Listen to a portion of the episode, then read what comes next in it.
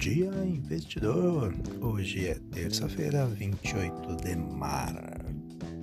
março, não, abril. Muitas vezes a gente fica perdido no tempo, mas vamos às notícias do dia com o fechamento de ontem. O Ibovespa iniciou a semana em forte alta de variação de mais 3,9% cotado a 78.239 pontos após o sell-off na última sessão, o bom humor nos mercados internacionais e a redução nos ruídos no ambiente político local após a aparição pública é, de ministros ligados à economia junto ao presidente Jair Bolsonaro levarem ao principal índice brasileiro à recuperação.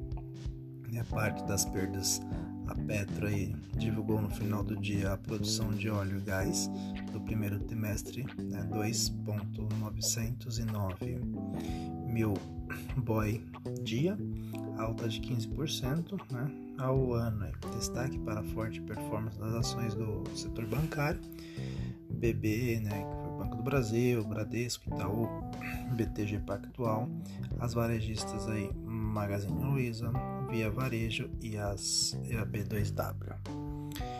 A taxa de, de contratos DI encerraram segunda-feira 27 em sentidos mistos, né? apesar de negociar em queda durante toda a manhã, a instabilidade política e o risco fiscal voltaram a embutir aí prêmio de risco na, na curva, principalmente nos vértices mais curtos. Os patamares atuais dos contratos futuros ainda continuam precificando aí um corte aproximado de 0,44 pontos percentuais na reunião futura do dia 6 de maio aí do Copom.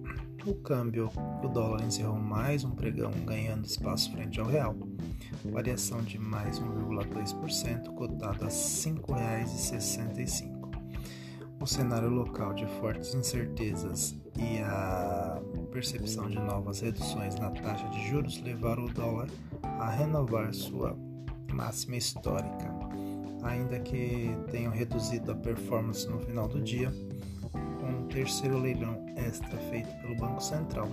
A autoridade monetária brasileira injetou 600 milhões no mercado à vista. O índice DXY que mede a performance da moeda americana frente às principais divisas globais. Terminou o dia em leve queda, uma variação de, 0, de menos 0,34%.